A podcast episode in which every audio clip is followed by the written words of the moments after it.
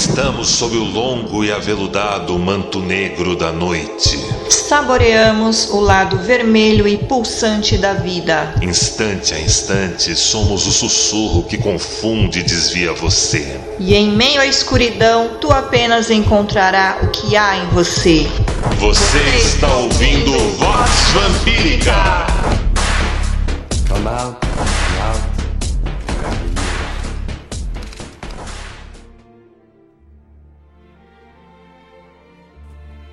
Filhos e filhas do selvagem jardim, bem-vindos a mais uma edição da Vox Vampírica.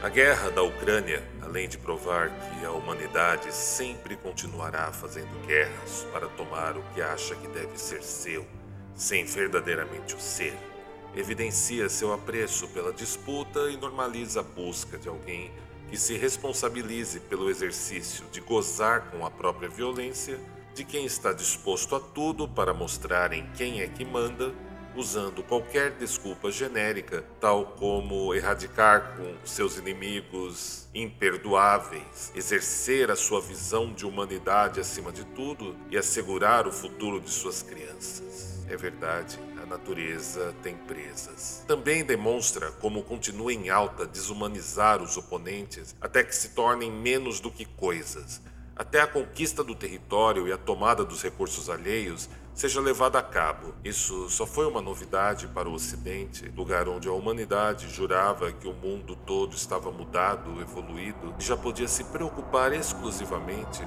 com certos maneirismos desvinculados da boa e velha madrasta natureza. Lê do engano. A invasão russa na Ucrânia trouxe à baila o simbolismo do Schwarz Sonnen, traduzido como Sol Negro, mas que nesse caso é uma estilização desvirtuada e muito diferente do Sol Negro ou ainda o Sol Oculto das artes reais. E ao final desse podcast você entenderá melhor isso tudo. A tal estilização do Schwarzson é usada por alguns destacamentos militares e milícias ucranianas. É verdade, que certas milícias e setores do exército de lá usam a tal estilização e expressam um discurso que os relaciona à extrema-direita política. Um fato comum em segmentos de instituições militares em vários outros países também, talvez não tão evidenciado, e que gere um certo desconforto ao se travar contato. Embora, ainda bem, muitos países não utilizem simbologia que os remetam a nazistas e fascistas. Note eu sempre destaco o termo em certos segmentos, que formam curvas ou mesmo desvios das instituições e não pretendem correr no erro da generalização. O programa de guerra russo tomou vantagem com isso. Militares ucranianos usam o Schwarzson, logo são nazistas, e assim partiram os russos para reviverem sua vitória em Berlim na Segunda Guerra Mundial e propagandeando para os seus e para o mundo que invadiram a Ucrânia para eliminarem nazistas novamente. Um glorioso líder chamado Putin erradicando a desumanidade e o mal do mundo, destruindo cidades, matando mulheres, crianças, velhos e poucos se importando com a vida alheia. Um Messias para seus apoiadores e a besta do Apocalipse para quem ainda enxerga pelo que é um ditador carniceiro. Não é o único em atividade, não é a única e infelizmente nem será a última guerra ou massacre em curso pelos mesmos motivos neste exato tempo histórico do mundo. A natureza também é permeada por disputas incessantes pelas fontes e recursos que asseguram a sobrevivência de uns e o término de outros. No entanto, a natureza não é e jamais foi gananciosa, perturbada e desequilibrada, tal como é a espécie, ou melhor, essa abstração chamada de humanidade.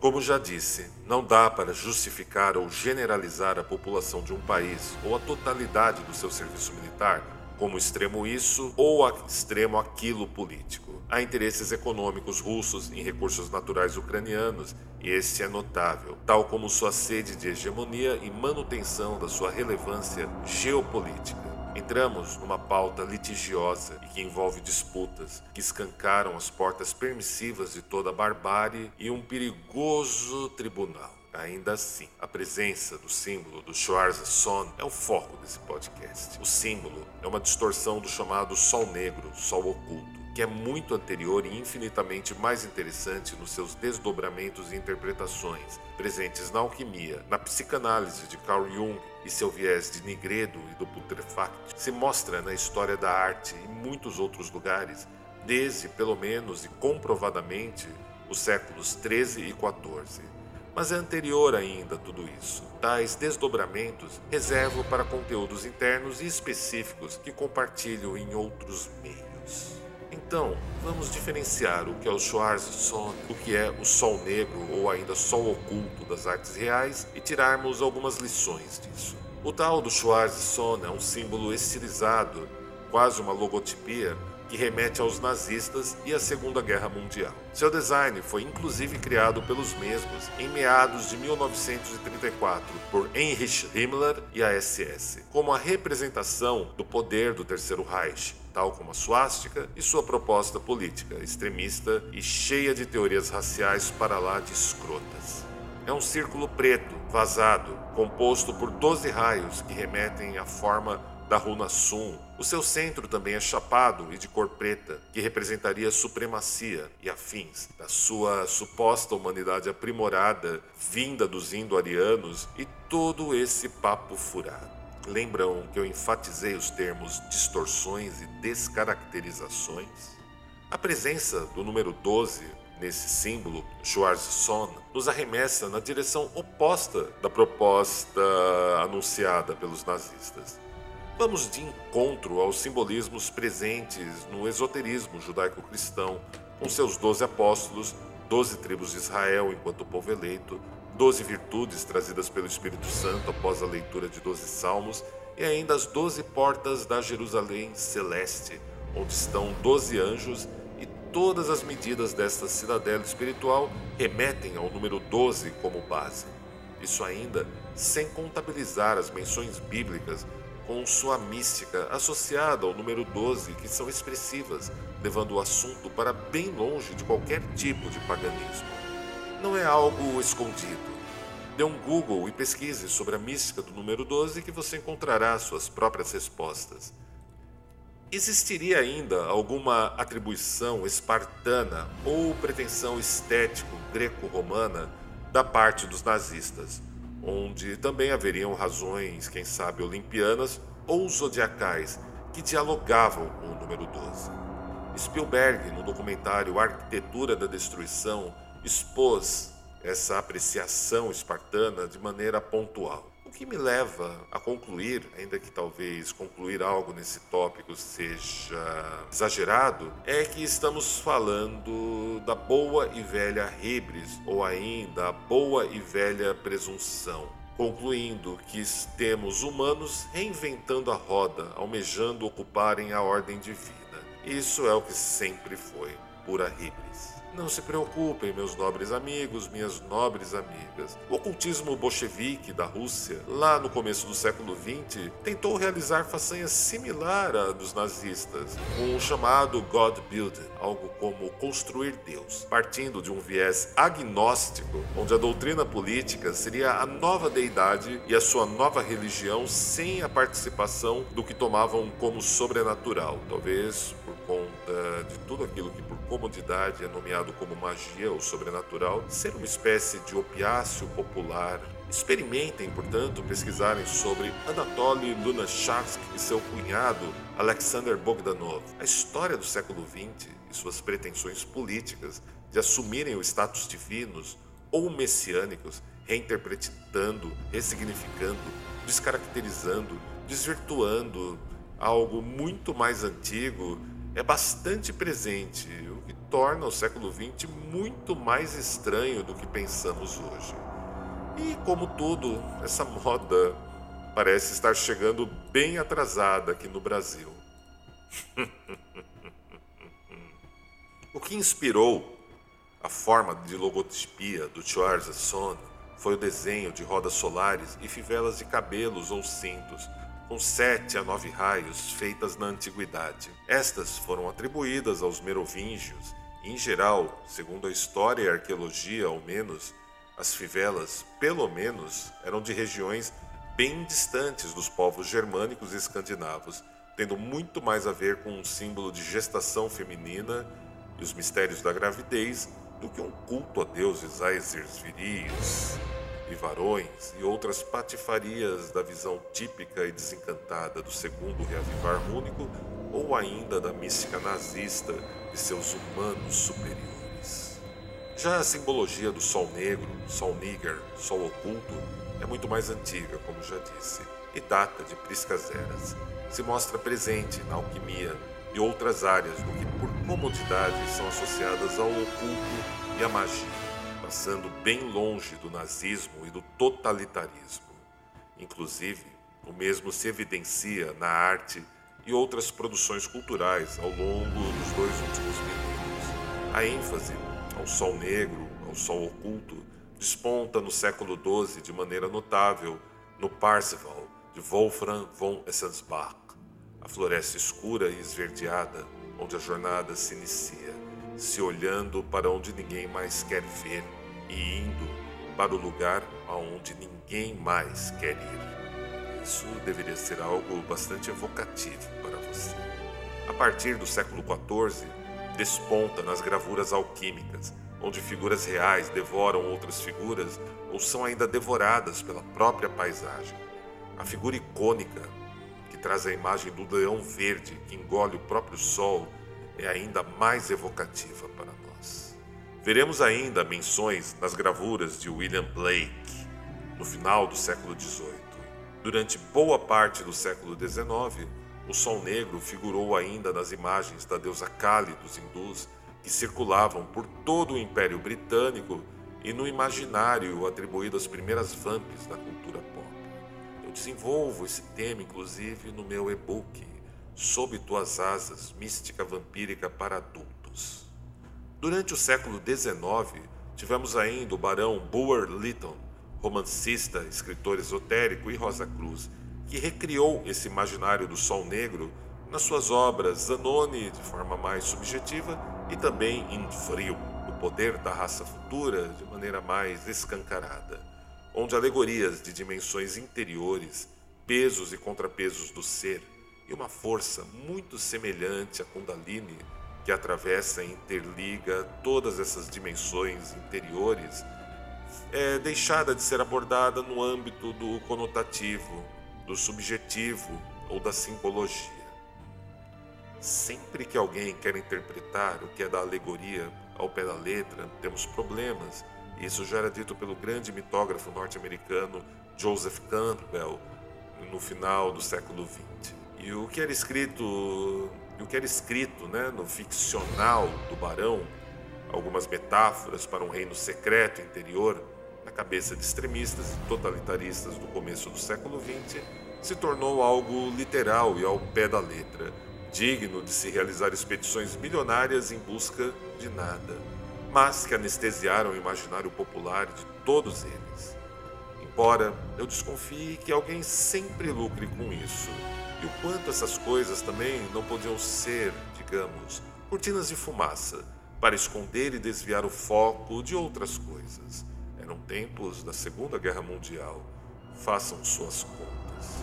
O marqueteiro político sabe que tem um lugar assegurado no inferno se houver realmente um. Os chamados totalitaristas de todos os tempos e reinos, em linhas gerais, sempre tiveram esse enviesamento e preferência por idealizar e entenderem tudo ao pé da letra conforme acham que deveria ser. É, não é um entendimento, é uma concordância que parte da violência, que parte da ira. Há sempre uma superstição envolvida nesse jogo de poder, e esta vai ser verdade. Nem que tenham que matarem e mentirem para todo mundo e assim assegurarem a sua, digamos, verdade sempre foram aqueles tipos que se engajam por ressentimento contra tudo que simplesmente lhes parece melhor do que eles. Apenas nós somos escolhidos porque queremos ser os escolhidos. A psicologia chama isso de síndrome do escolhido. Naturalmente, tal proposição vai contra uma noção de fortuna ou graça, por exemplo. E se você desconhece sobre fortuna, sobre a graça, falamos delas, inclusive em outros podcasts disponíveis aqui no Spotify. E há um longo capítulo a respeito disso no meu livro Deus é um Dragão, pela Penumbra Livros, de 2019.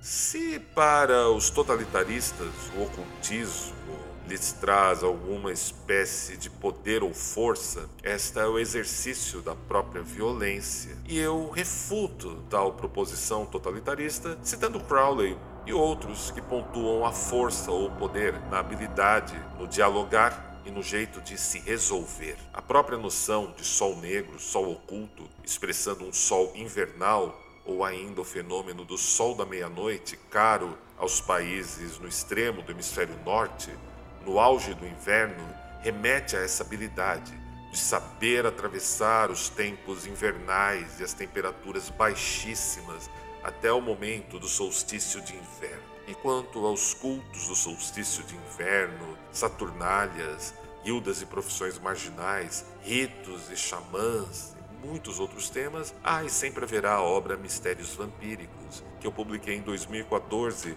através da Madras Editora.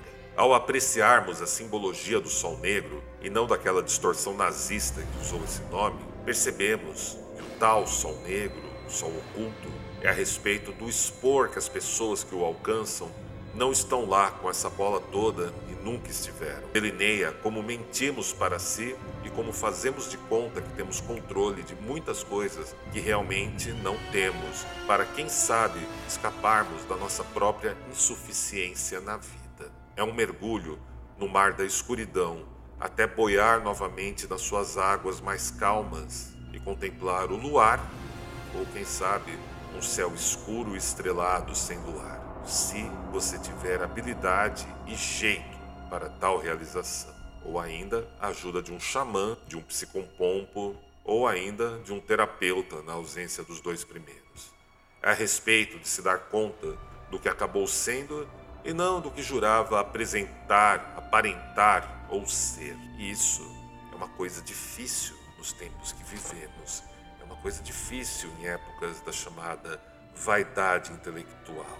Totalitaristas, no geral, são vaidosos intelectualmente, são românticos, no sentido pejorativo, ou ainda idealizadores demais e se esquecem de um detalhe chamado natureza quando lembram, a tornam um tanto quanto estranha. Não são muito diferentes nesse traço de terraplanistas, antivacinistas ou ainda cuidadores de políticos de estimação.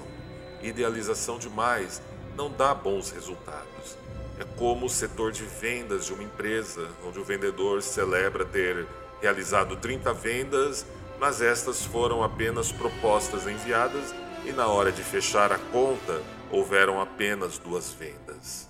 Para a gente trazer para um exemplo mais contemporâneo, até mesmo o recente trending topic da cidade oculta de Ratanabá, na Amazônia, que comoveu a internet brasileira e alguns ministros e políticos daqui, deixando todos ávidos para lançarem uma expedição milionária em busca do lugar, parece uma releitura tupiniquim desse mesmo padrão totalitarista e suas histórias farsescas e prosaicas. Ou, quem sabe, mais uma das costumeiras cortinas de fumaça para desviarem o foco de problemas ainda maiores. E esses problemas, bem, eles permanecem por aí insolúveis. Deixando de lado, ao menos por enquanto, a breguice contemporânea, voltemos à história da arte. O Sol Negro figura na pintura homônima de Max Ernst pintor e poeta surrealista do começo do século XX. Nas artes e colagens de Anselm Kiefer, nos anos 80, e até mesmo na franquia Star Wars, o Sol Negro é o nome de uma de suas guildas de contrabandistas espaciais. Logo, o Sol Negro, ou ainda o Sol Oculto, não é algo inventado por nazistas ou coisa dos totalitaristas de plantão. A breve listagem de referências já dá uma noção mais ampla de seu significado e história.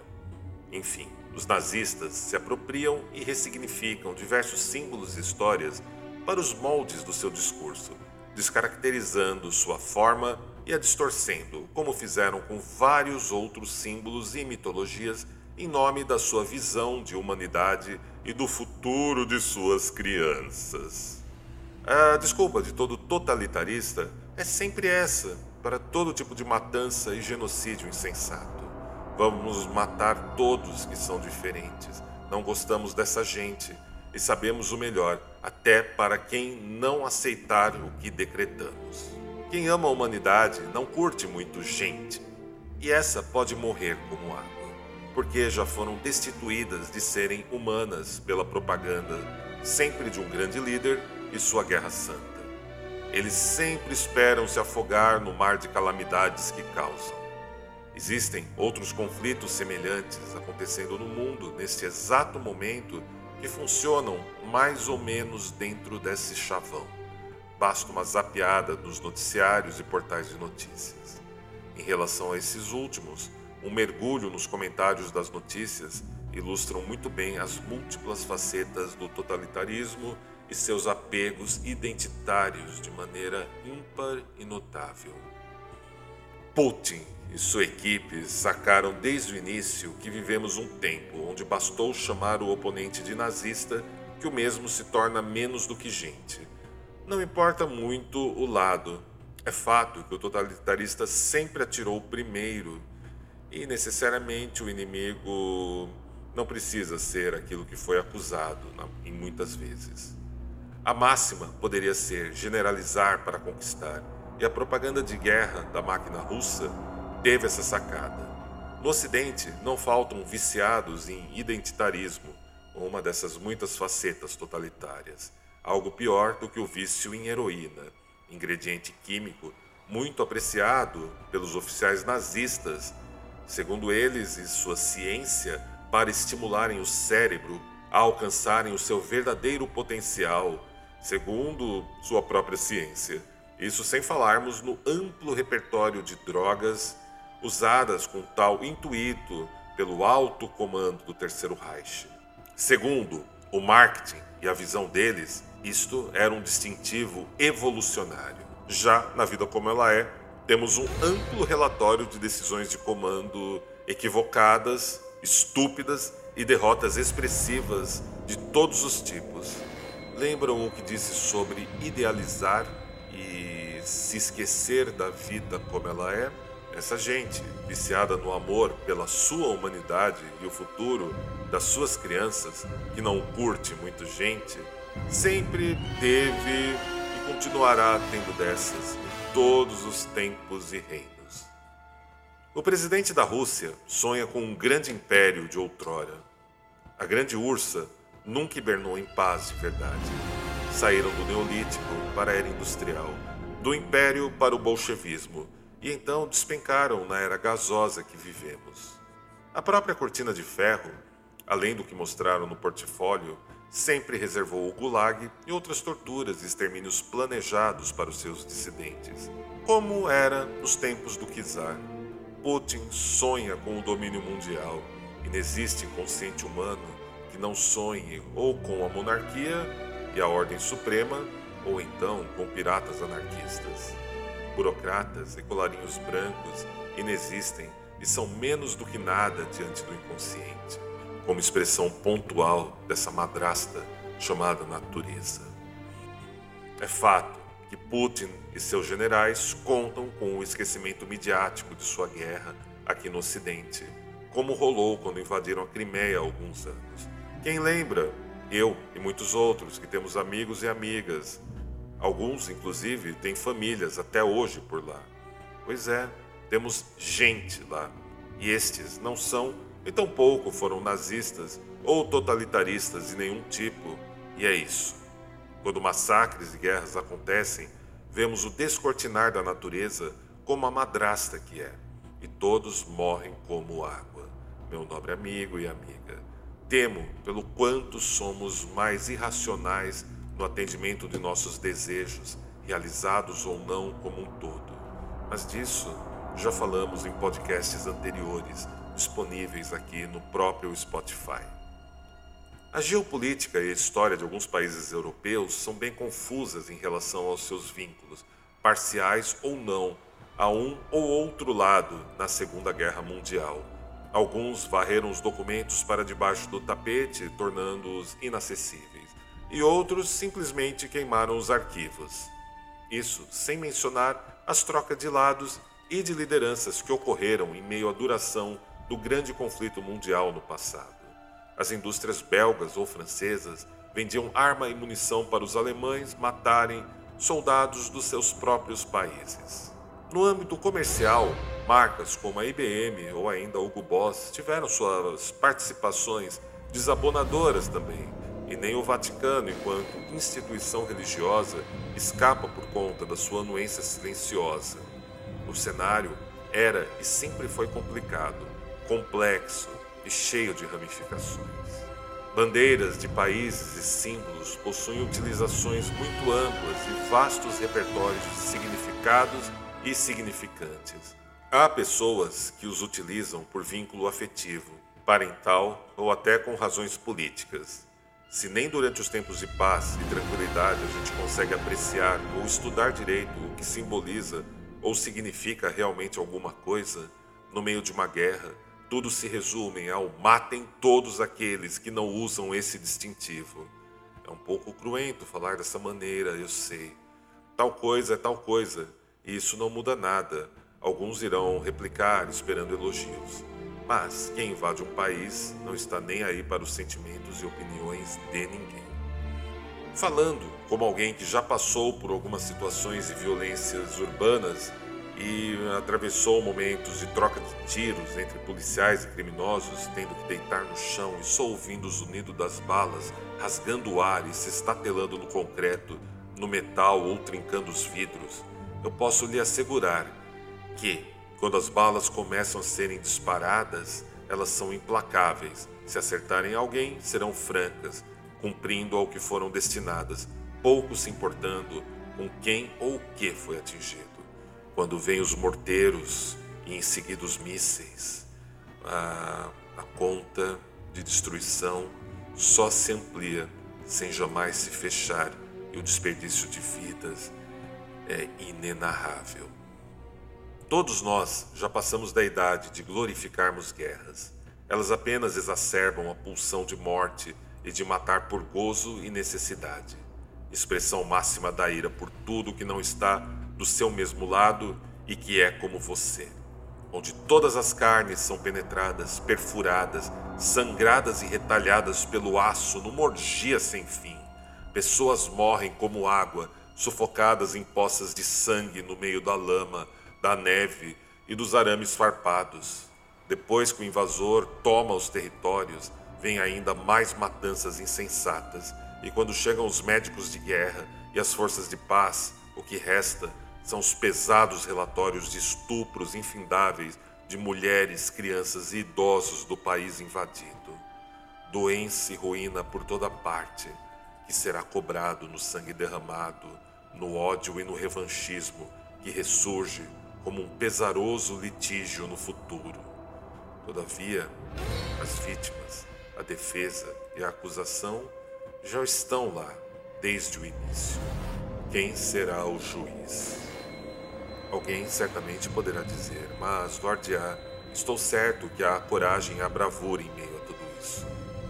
Eu também estou certo que há pequenos grandes atos de heroísmo, de honra e de bravura no campo de batalha. Sempre estiveram lá desde que o mundo é mundo. Talvez por isso venham a reluzir e inspirar, criando destinos diferentes para alguns que vagam através desse jogo de Agon. Mas quando pensamos em números comparados a quantidades dos que morrem e sofrem indistintamente, feitos heróicos sempre serão poucos quando comparados ao todo, meu nobre amigo, minha nobre amiga. Há soldados honrados em ambos os lados de qualquer confronto, seguindo ordens. Sim, esses ainda existem, ainda bem. Há quem lute para proteger os que ficaram para trás nos territórios invadidos. Louvados sejam. Mas a natureza é madrasta, e a morte, a violência, a imundícia, a injustiça e a necessidade são igualmente naturais também. Elimine qualquer uma delas e eliminará a vida orgânica. É de fato um julgamento difícil. Talvez este seja o tribunal onde Satanás exerce o seu papel na plenitude do seu encargo, tal como acusador agindo por procuração dada pelo próprio Deus, ou ainda de gerente menor da franquia, como dizem alguns cabalistas e certos filósofos. Pode ser que este seja o momento onde o Criador julgue sua criação. O filósofo judeu Heschel disse pontualmente como o retrato da humanidade no século XX era o de quem foi capaz de criar câmaras de gás e também quem adentrou as mesmas orando.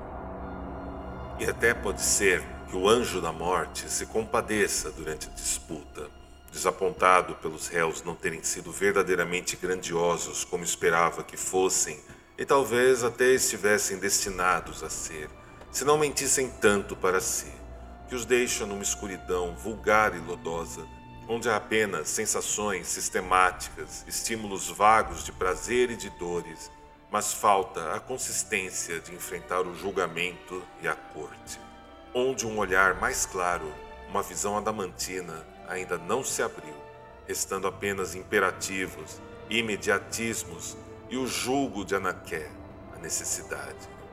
É o residir no ressentimento, na idealização, terceirização patológica de culpas e o gozo com a própria ira e a busca frenética para evadir da própria insuficiência através de uma pretensa vaidade intelectual e carente de tonos.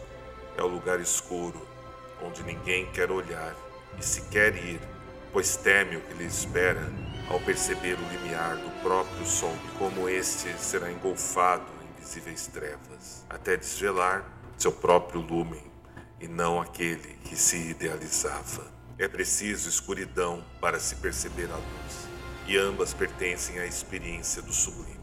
Quando evoco o italiano Umberto Eco e sua história da beleza ocidental, é porque o meu repertório espreita o seu próprio limiar. Horizontes e limiares são teriônicos, por natureza, onde tudo se mistura e parece vir ou ainda ir para um único ponto distante e sinistro no horizonte. Mais ou menos quando o célebre Fausto medita em meio ao nigredo alquímico noturno sobre a própria insuficiência, apesar de todas suas realizações, esperando talvez surgir Mefistófeles. Há algo em Dante Alighieri, enquanto ele mergulha em meio à floresta escura da metade da vida. No pós-moderno tom californiano da magia, são poucos que encaram esse tom faustiano e o cinzento nova-iorquino, que rasga sua autoestima, tal como a mandíbula do lobo que despedaça a suculenta carne de um cordeiro, como acontece na própria natureza. O sol nos céus só desaparece diante da nossa cognição. Quando esta se amplia e nos educamos melhor, podemos nos atrever a entender o deus Balder caído no Helheim dos povos nórdicos. Entre os egípcios há algo parecido, mas diferente, que é Kefra nas profundezas, se transformando em deidade, ou ainda Ra, seguindo através do Amente. Sete, enquanto gêmeo de Horus, na visão de alguns ocultistas contemporâneos, nos ensina algo também nesse sentido. Todo Deus que se sacrifica, segundo a Kabbalah hermética, aponta, nos traz pistas do que falamos sobre sol negro, sol oculto, sobre uma salvação que vem do si para si. E confundir isso com só acreditar em si mesmo, como dizem muitas pessoas pretensiosas e cheias de presunção por aí, é uma estupidez. Através desse pântano miasmático e subjetivo, a luz de uma vela é quase um tocheiro. Tal região dionisíaca antecede a abertura do olhar. Cada ato de encarar o que se acabou sendo na vida é um ato de coragem e de abrir os olhos. Reclamar a totalidade criadora ou destruidora importa, enquanto assim surge um amanhecer, dependurado como quem se sacrifica de si para si, sempre haverão runas a serem recebidas. Enfim, enquanto isso, busco no histórico da agenda onde estive quando meteram as estrelas no firmamento.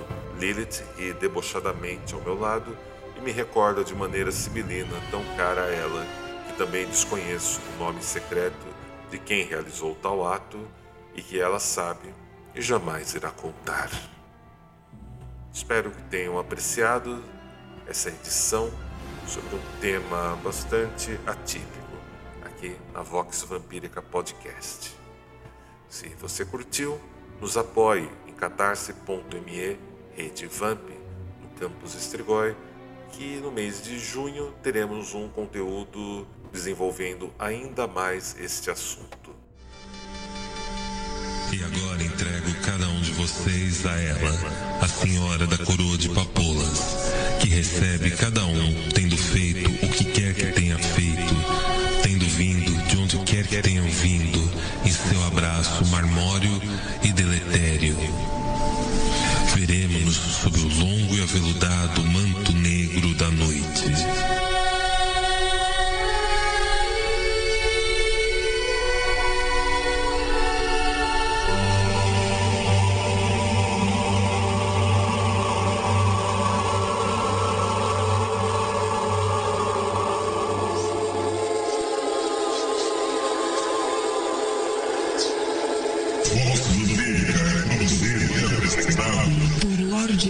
Produzido e apresentado por Lorde A e senhorita Chandra Sarrasa.